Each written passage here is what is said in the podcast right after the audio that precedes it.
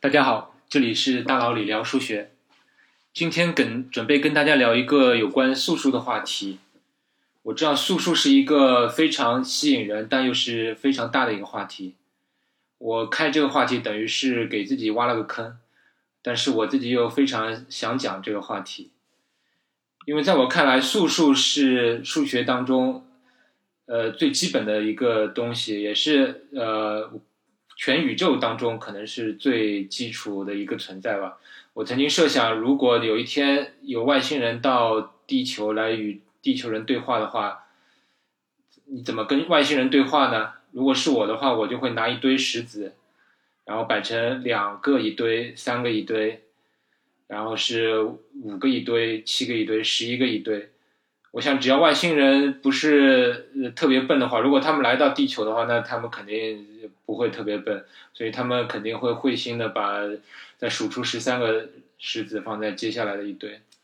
你会发现，呃，这时候呃，跟外星人聊数学恐怕是最有用的。你这时候文史哲啊，或者哪哪怕物理化学，你要跟外星人交流，恐怕都是苍白无力的。但是素数相关的话题非常多，那我今天就聊一个可能大家都已经相对比较熟悉的一个呃话题，就叫梅森素数。所谓梅森素数，就是那种二的 n 次方减一这种形式的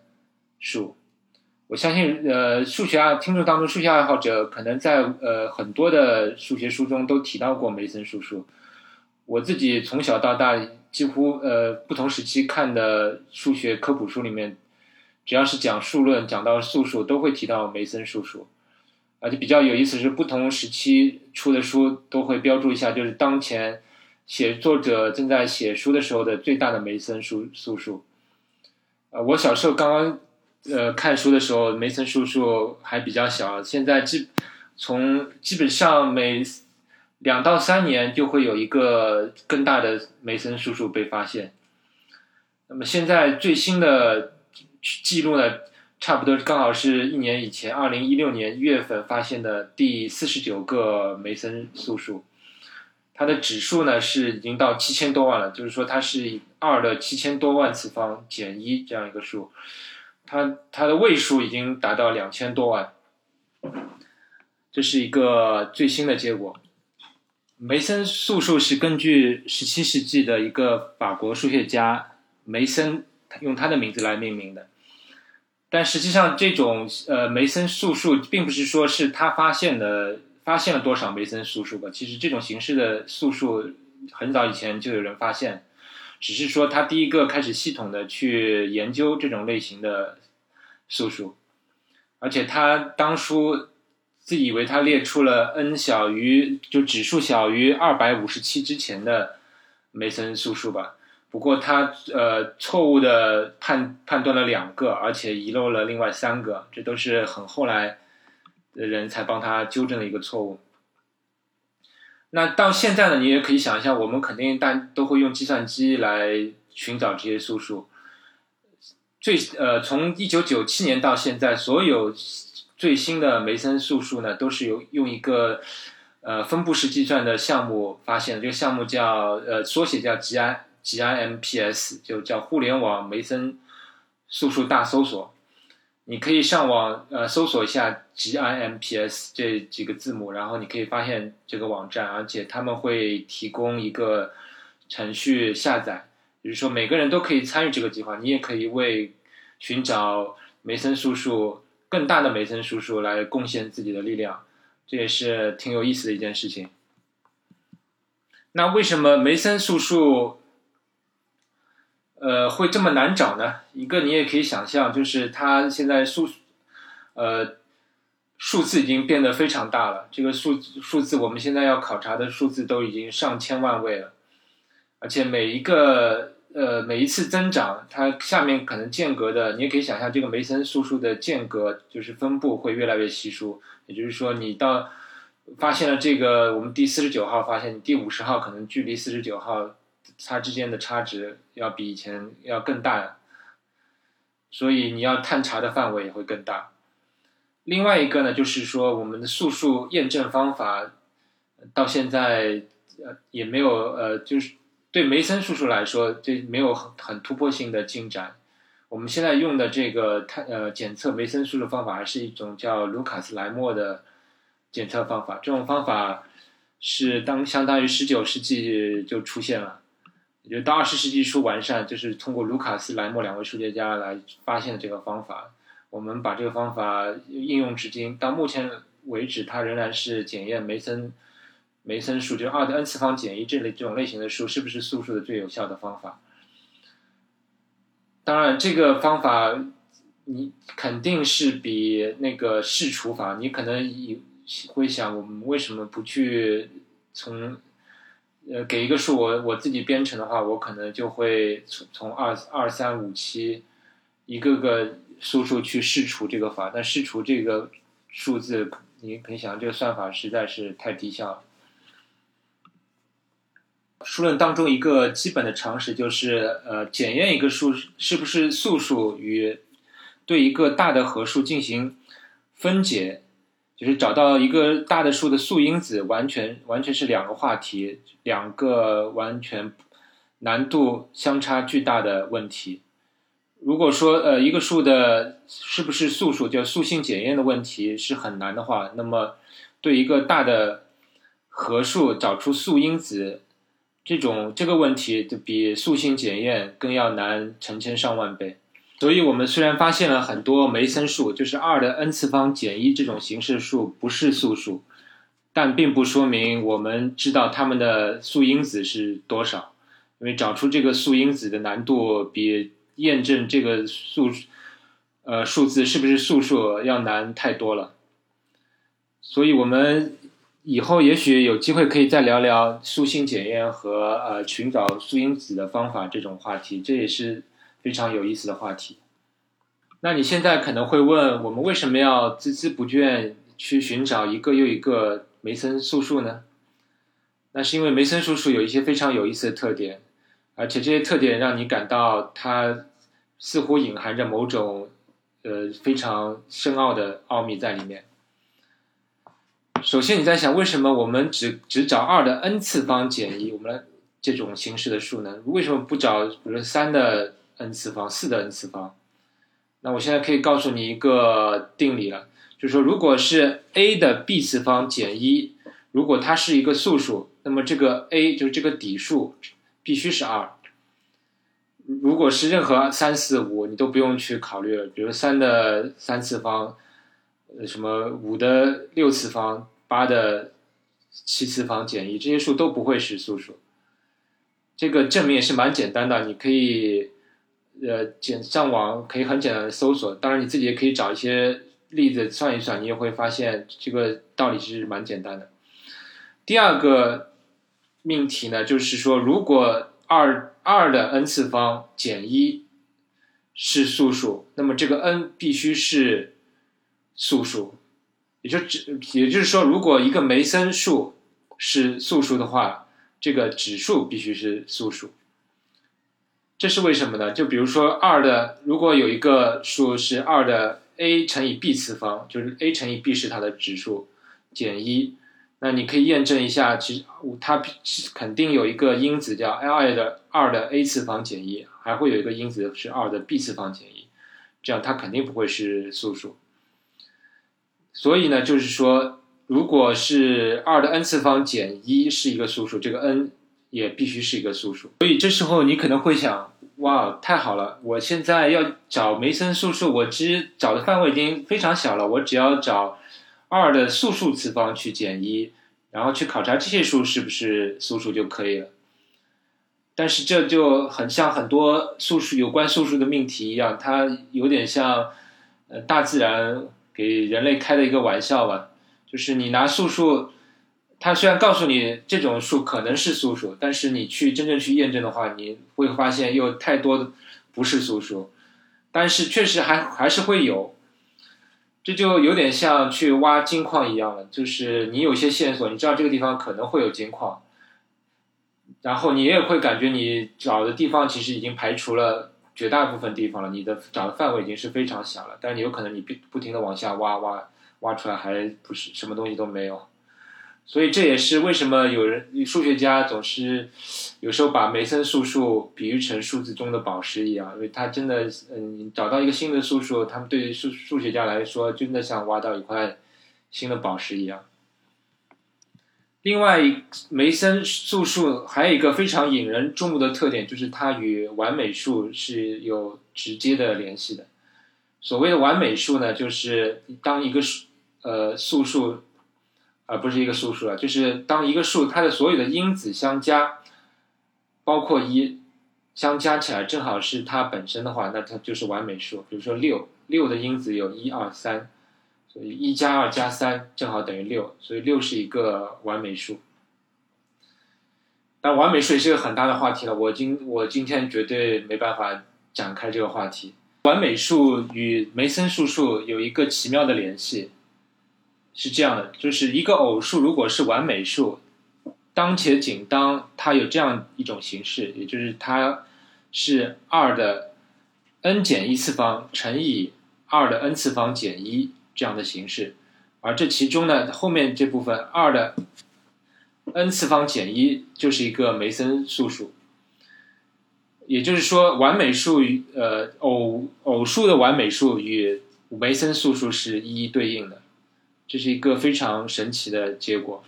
知道每找出一个新的梅森素数，就等于找出了一个新的完美数，所以你也知道数学家们为什么会这么开心了。顺带说一句，现在还没有人发现奇完奇完奇数的完美数，而且很多数学家也认为可能完全没有奇数的完美数，而且已经验证过。大概在十的一千五百次方以内是不可能有奇完美数了。但像数论的很多话题一样，如果一个话题没有被证明的话，谁都不敢保证。那接下来我们来看看跟梅森素数相关的一些猜想。第一个就是是不是有无穷多个梅森素数呢？这个事情到现在我们都没有证明。但看上去绝大多数数学家都认为。这个命题应该是真的，但是谁都没有没有办法证明这个命题。第二个猜想呢，就是是不是有无穷多个梅森数是合数？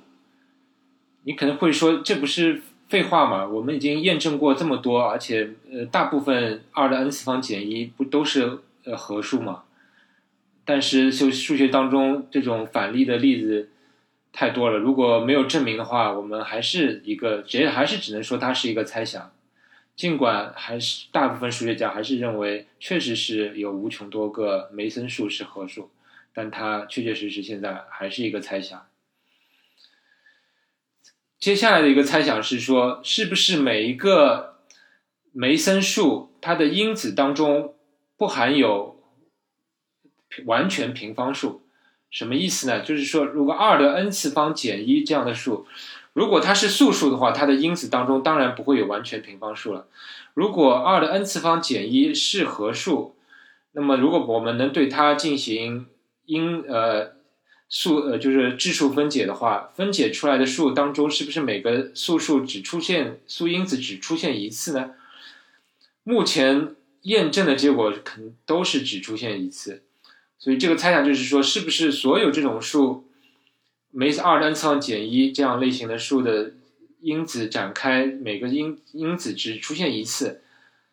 现在看上去是非常像真的，但同样也没有得到证明。而且这个